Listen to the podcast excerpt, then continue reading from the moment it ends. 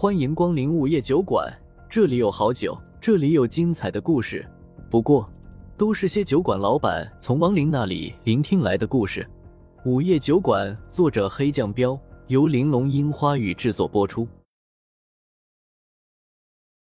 第九十七章，追杀。杨大美的话音落下，一旁的谢无鱼陡然间就瞪大了眼睛。李水儿，她说的那个闺蜜居然是李水儿，羡慕嫉妒恨也就算了，居然敢给李水儿那个猎灵人下药，不是找死吗？啊！就在这时，杨大美激动大叫了起来，接着她眼睛里的两只眼珠开始变白。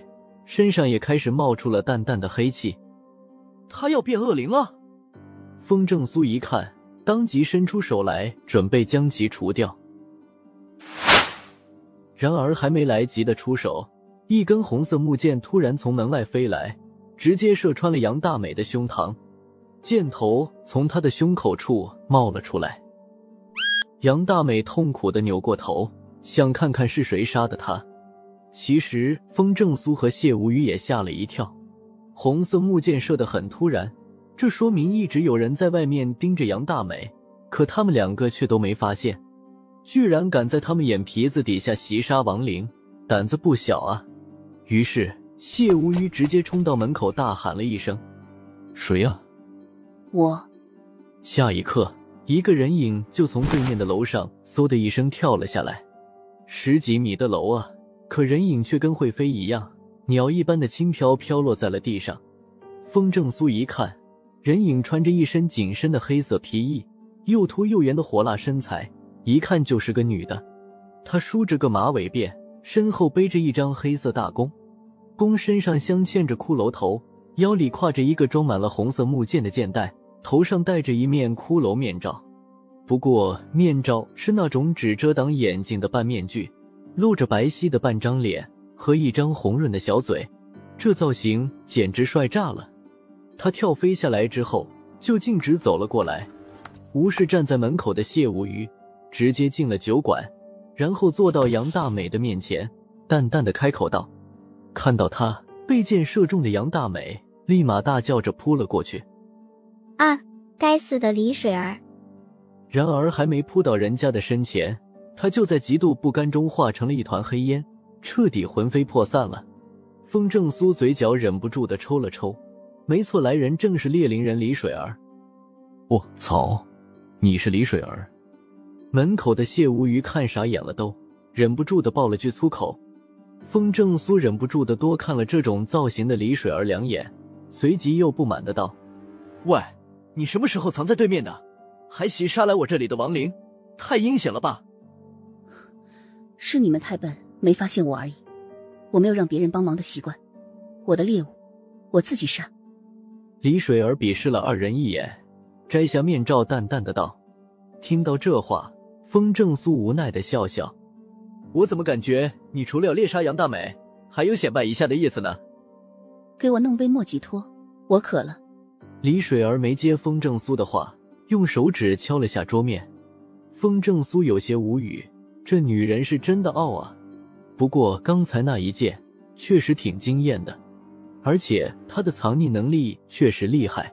她是真的没发现，无事不登三宝殿，估计是上次的事不服，来找场子了。刚才通过杨大美的眼睛，风正苏已经看出她是怎么死的了。在他算计了李水儿以后，其实李水儿当时并没有把他怎么样，毕竟猎灵人也不能直接杀人。不过李水儿并没有放过他，连续几天晚上都躲在他床下，只要杨大美一睡着，就敲床板吓唬他。除了这招，李水儿还抓来了两只凶灵，一只二十四小时贴身跟着杨大美，随时随地吓唬她。比如她对着镜子化妆的时候，在镜子里露出恐怖的亡灵真身冲她笑；另一只就躲在杨大美的住处，上厕所的时候把手从马桶里伸出来。钻被窝的时候一起钻进去，就算她睡着了，也要掐醒她。于是短短的几天，杨大美就吓傻了，最终在精神崩溃之下跳了楼。而一旦成了亡灵，猎灵人就能出手了。真的，千万别得罪女人，尤其是李水儿这种女人，她有一千种可怕的方法报复你。成了亡灵的杨大美更惨了。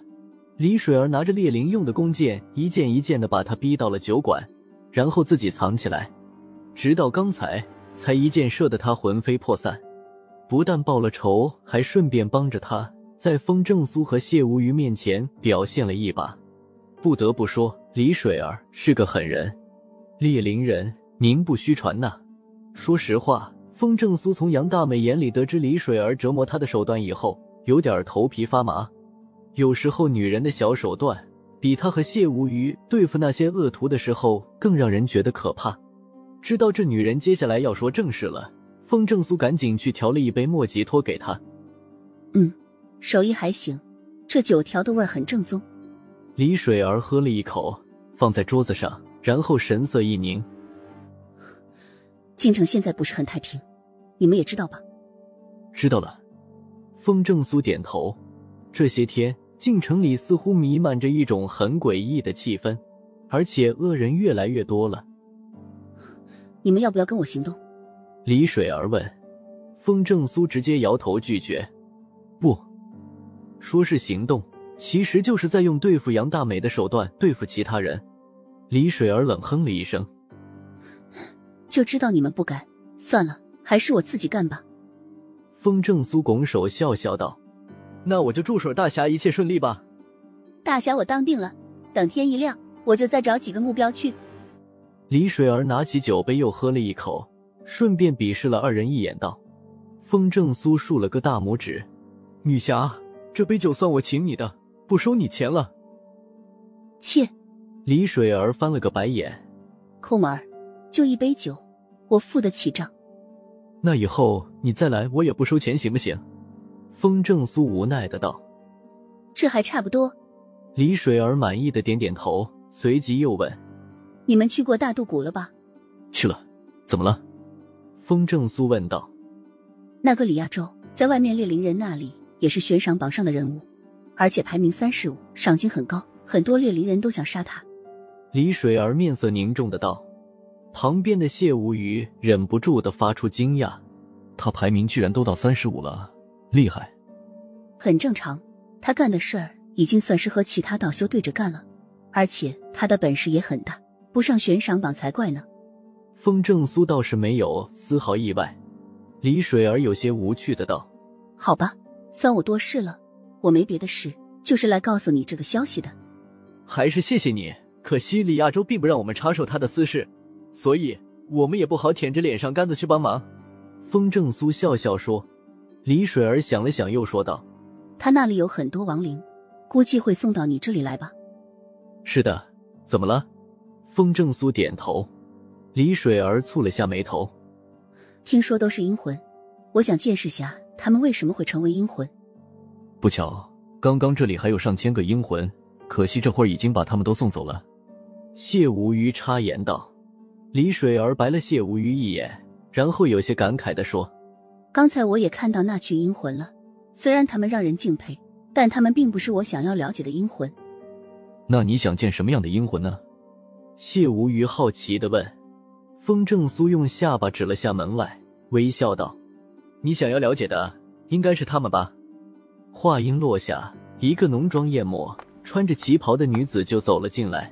姐妹们，快点走呀，这里应该就是那个酒馆了。